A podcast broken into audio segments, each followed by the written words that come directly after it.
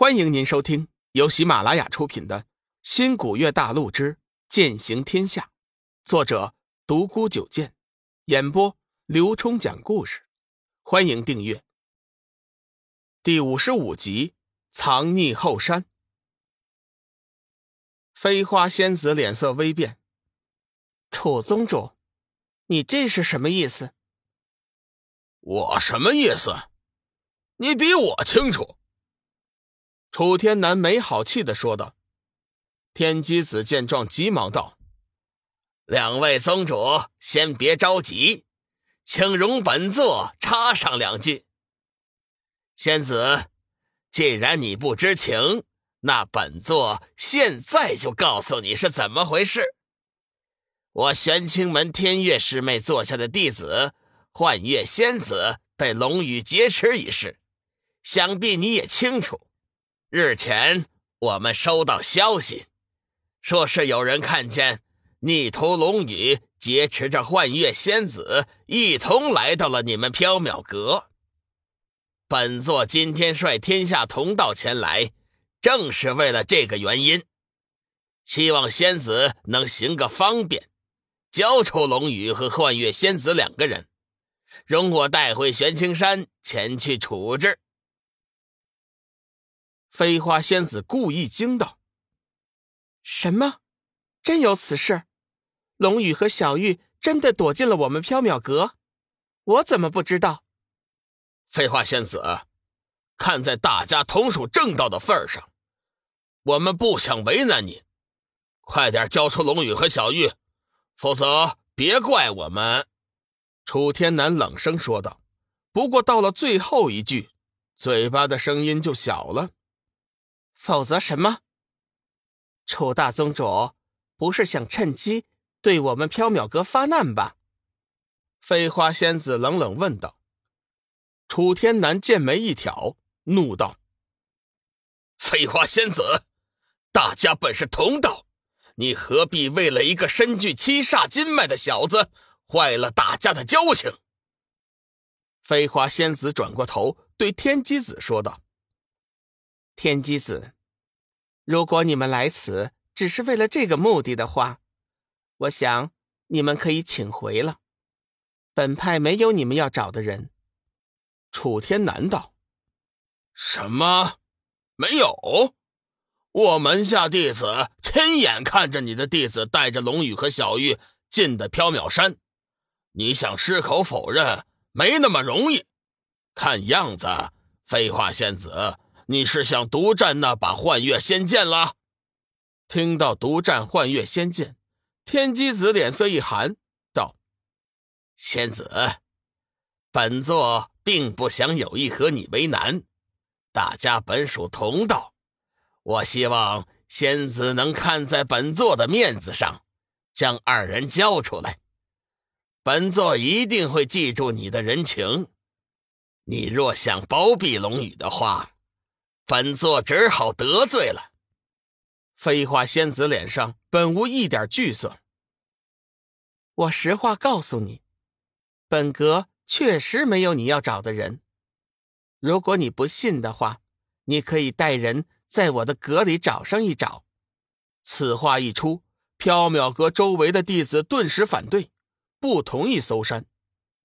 飞花仙子冷喝一声：“众弟子听令！”如果天机上人要搜山，你们谁也不能阻拦，否则门规处置。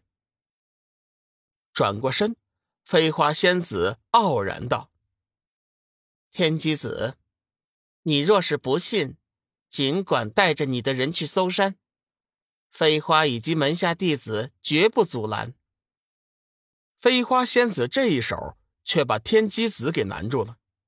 这到底是搜还是不搜呢？不搜，人家死不承认，你也没办法；搜吧，你也未必就能找见。要知道，这里可是人家缥缈阁经营了几千年的地盘，岂是你随意一搜就能找到的？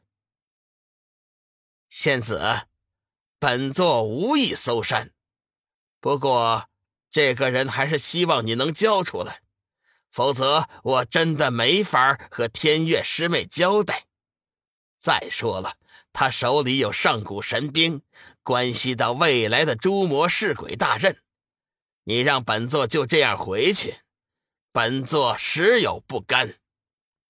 天机子，飞花已经说了，缥缈阁并没有你要找的人。飞花仙子还是死不松口。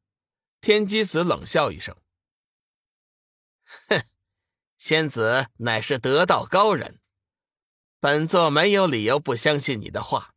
这样吧，或许这件事情是你门下弟子做的，你现在并不知情。我给你一个时辰的时间，请仙子务必清查清楚，回头我们再谈，好吗？飞花仙子暗骂一声“老狐狸”，表面上却答应道：“也好，既然上人都这么说了，那我就召集门下弟子。”仔细的盘问一番，看看到底有没有你们说的事情。好，一个时辰为限，本座现在就带着天下同道在这里等你。”天机子大声说道。“那就请上人和诸位同道在这里等上一等，飞花这就回去清查此事。”飞花仙子走后，楚天南挑拨道：“上人。”你真的相信飞花仙子的话吗？无量寿尊，本座岂能相信他的鬼话？只是本座不想逼他太紧，故意给他时间去考虑。不到最后的时候，我们千万不能和缥缈阁有什么冲突。如今魔门猖獗，我们道家内部可不能产生什么内讧。天机子解释道。那他要是坚持不交人怎么办？难道我们就这样回去，把仙剑幻月就这样留给缥缈阁吗？天机子叹了口气道：“哎，机会我已经给他了。如果飞花仙子坚持执迷不悟的话，本座为了日后的除魔大业，绝对不会善罢甘休的。龙宇和小玉，我都要带走。”上人，我有一计，可让飞花仙子交出龙宇和小玉。楚天南神秘的说道。天机子道：“哦，说说看。”楚天南急忙的走近一点，在天机子耳边低声说了几句。天机子脸色变了变，最终点了点头：“嗯，去吧，这件事情就交给你了。你传我口谕。”挑选一些分神后期的弟子前去办理，务必不能引起飞花仙子的警觉。上人，你放心，这计划是我想的，我一定要办好的。看着楚天南离去，天机子叹了一口气，也不知道是为什么。随后，只听他喃喃自语：“哎，罢了罢了，我也是为了诛杀魔门。”上天一定会宽恕我的。龙宇和小玉一路跟随着翠月、妙儿走过了十几道禁制，这才正式进入后山。走进后山的山门后，龙宇发现这里的景色比前面还要漂亮。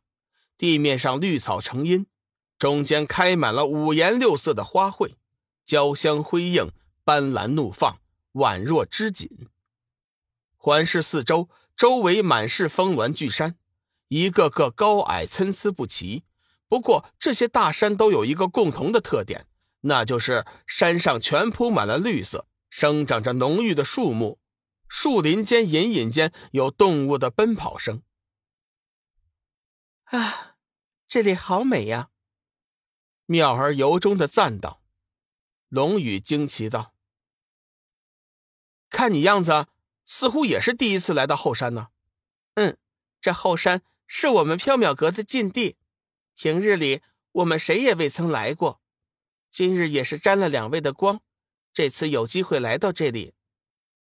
莫非这后山有什么宝物？小玉一点也不忌讳的说道。妙儿接着说道：“有没有宝物我们不知道，不过我听说这后山似乎有一位前辈高人。”他老人家不喜欢别人打扰，所以这里就成禁地了。听众朋友，本集已播讲完毕，订阅关注不迷路，下集精彩继续。